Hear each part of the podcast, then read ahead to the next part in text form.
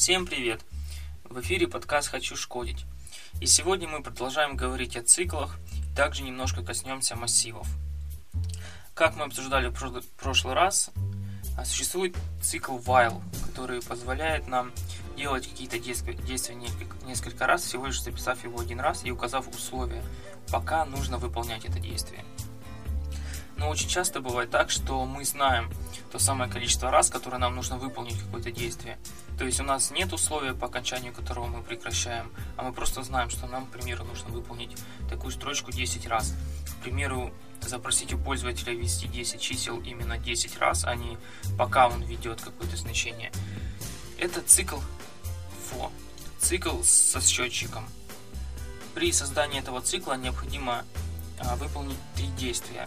Во-первых, необходимо инициализировать начальное значение, потом указать условия, пока нужно выполнять тело цикла, и обновляющийся счетчик, то есть, то есть указать то, как счетчик будет обновляться. Счетчик это переменная, которая хранит значение итераций, которые мы выполняем. К примеру, если нам необходимо выполнить итерацию 10 раз, то в счетчике будет храниться соответствующее значение 0, 1, 2, 3, 4, 5, 6, 7, 8 и 9 как только значение станет равно 10, то мы перейдем к следующей операции, которая идет после нашего цикла. Инициализация – это первый шаг, который необходимо выполнить при создании э, цикла со счетчиком. Представляет собой обнуление этой самой переменной. К примеру, мы назовем ее counter. Получается, что при инициализации мы пишем int counter равно 0. Следующая часть – это указание условия. То есть тут необходимо указать каунтер меньше 10. То есть получается, что тело цикла будет выполняться 10 раз. То есть от 0 до 10. И следующее, что нам нужно указать, это то, как изменяется этот самый каунтер. Для этого мы пишем counter плюс плюс. Как я говорил раньше, это операция инкремента, которая увеличивает значение на единицу. Получается, что если мы указываем counter плюс плюс, и у нас цикл от 0 до 10, то тело цикла выполнится 10 раз. Но также мы можем обновлять наш счетчик не увеличением на единицу, а каким-то либо увеличением, например, на 2 или на 3. Если мы напишем counter равно counter плюс 2, то получается, что наш цикл выполнится 5 раз.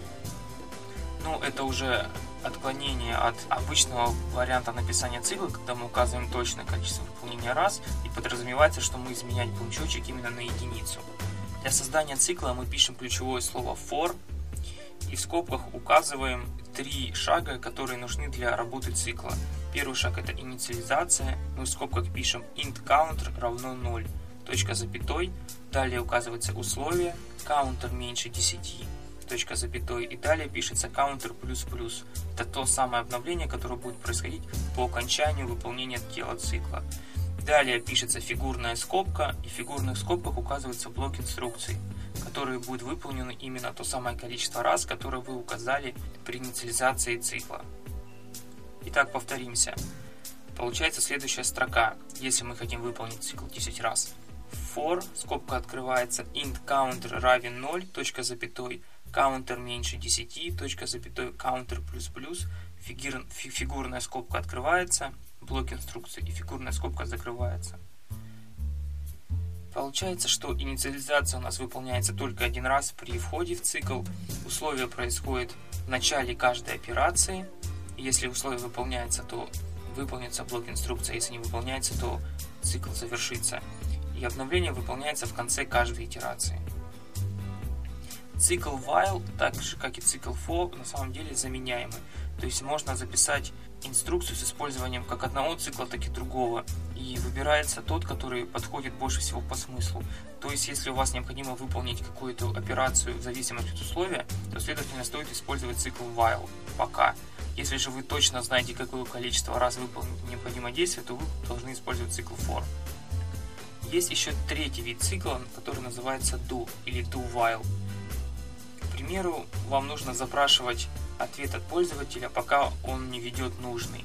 В данном случае вам необходимо выполнить тело цикла хотя бы один раз. И вы запрашиваете ответ, запрашиваете, запрашиваете, сравнивая ответ с тем, который вам нужен. И пока ответ не будет нужный вам, вы не, не позволите пользователю выполнить какие-то другие действия. Цикл do-while представляет из себя следующую конструкцию. Пишется ключевое слово do, фигурная скобка открывается, тело цикла, фигурная скобка закрывается. Далее пишется while, и в скобках указывается условие. Пока это условие истина, будет исполняться целое тело цикла, указанное в фигурных скобках после слова do. Как только условие станет ложным, то цикл завершится. Чем цикл do отличается от цикла while? Ну, во-первых, цикл do выполнится как минимум один раз, потому что у нас условие происходит после тела цикла. Следовательно, использовать его нужно тогда, когда вы получите результат, и только после получения результата вы сравниваете, соответствует он тому, что вам нужно или нет. Если не соответствует, то необходимо запрашивать пользователя снова и снова повторить операцию. Итак, три вида циклов. Цикл while, который является циклом с условием цикл do while, который также является циклом с условием, но который выполняется после выполнения каких-либо действий. И цикл со счетчиком цикл for, в котором вы точно указываете и знаете, сколько раз необходимо выполнить эту операцию. Теперь перейдем к теме массивы. Рассмотрим пример. Одноэтажный мотель, который содержит какие-то квартиры. Рассмотрим ситуацию, когда нумерация квартир начинается с нуля каждой квартире находится какое-то количество человек. Либо 2, либо 3, либо 0. И, к примеру, нужно распечатать отчет, который говорит о том, в, какой, в каком номере сколько человек находится. Для этого необходимо пробежаться, просмотреть все квартиры и посмотреть, какое количество людей находится в каждой из них. Допустим, у нас вся эта информация записана в какой-либо текстовый файл – котором указано порядки возрастания от нулевой квартиры до какое-то количество человек. То есть, допустим, указано 2, 3, 5, что соответствует тому, что в нулевой квартире 2 человека, в первой 3, 5. И, к примеру, нам нужно узнать, сколько человек находится в квартире под номером 25. Для этого необходимо будет прочитать весь файл, пробежаться от нулевого до как минимум 25 значения для того, чтобы определить это, что не весьма удобно, так как каждый раз необходимо пробегаться по всему файлу. И было бы удобно иметь какую-то структуру, в которой мы бы просто указали номер, по которому нам нужно обратиться, чтобы получить значение, и все. Для этого и были созданы массивы. А, массив представляет из себя пронумерованный набор значений. Причем нумерация, как я уже говорил, начинается, как и в отеле, с нуля. Ну, точнее, в отеле начинается не с нуля, но в данном случае, в нашем примере, начиналось с нуля. Именно поэтому. Итак, Массив – это набор, набор значений. У каждого значения имеется индекс, то есть номер. И каждый элемент, элемент этого массива называется элементом массива. То есть каждая квартира, которая была у нас в отеле, это элемент массива, а номер квартиры это индекс элемента. А количество людей, которые находятся в комнате, это значение элемента.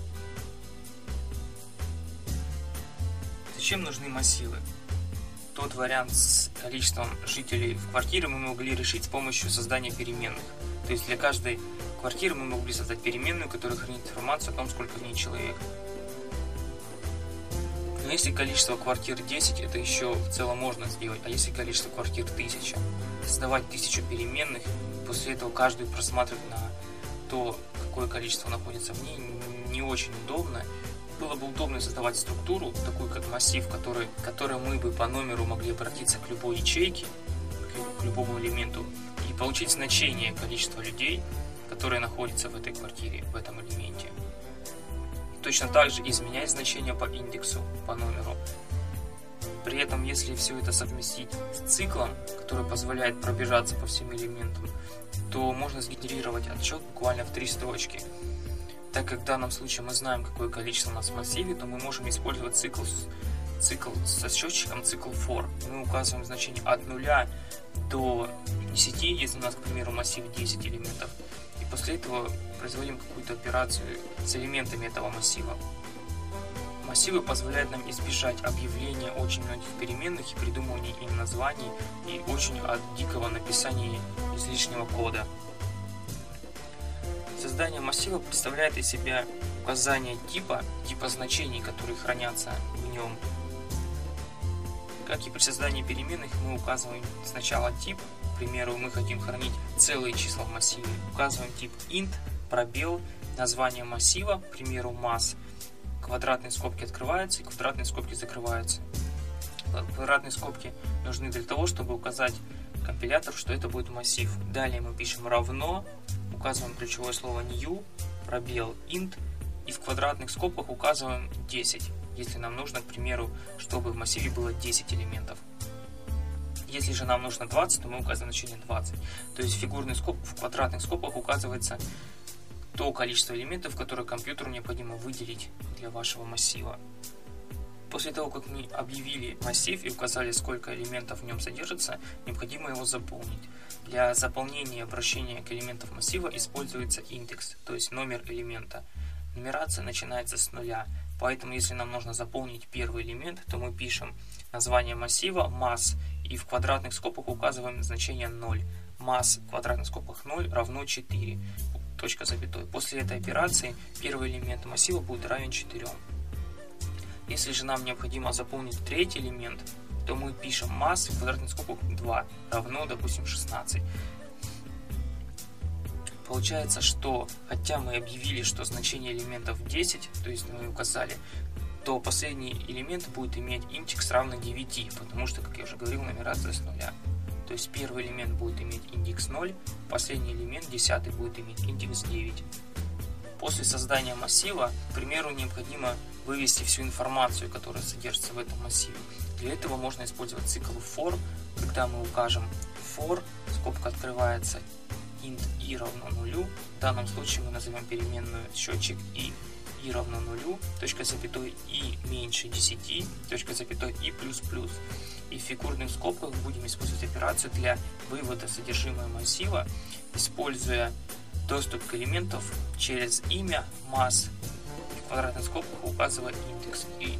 То есть в данном случае и у нас счетчик, который меняет значение от 0 до 9.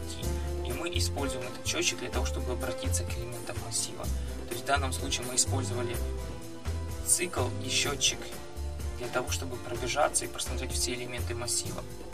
Использование массивов очень удобно, потому что создавая массив, вы указываете его имя, и программист по имени, во-первых, понимает, что это, за, что это массив, по типу понимает, что в нем содержится, какое количество, и то, что все значения, которые содержат в нем, все элементы одинаковы. Хотя, конечно, они отличаются значением, но по типу они все полностью одинаковые, соответствуют друг другу. А может ли быть элементом массива другой массив? На самом деле может.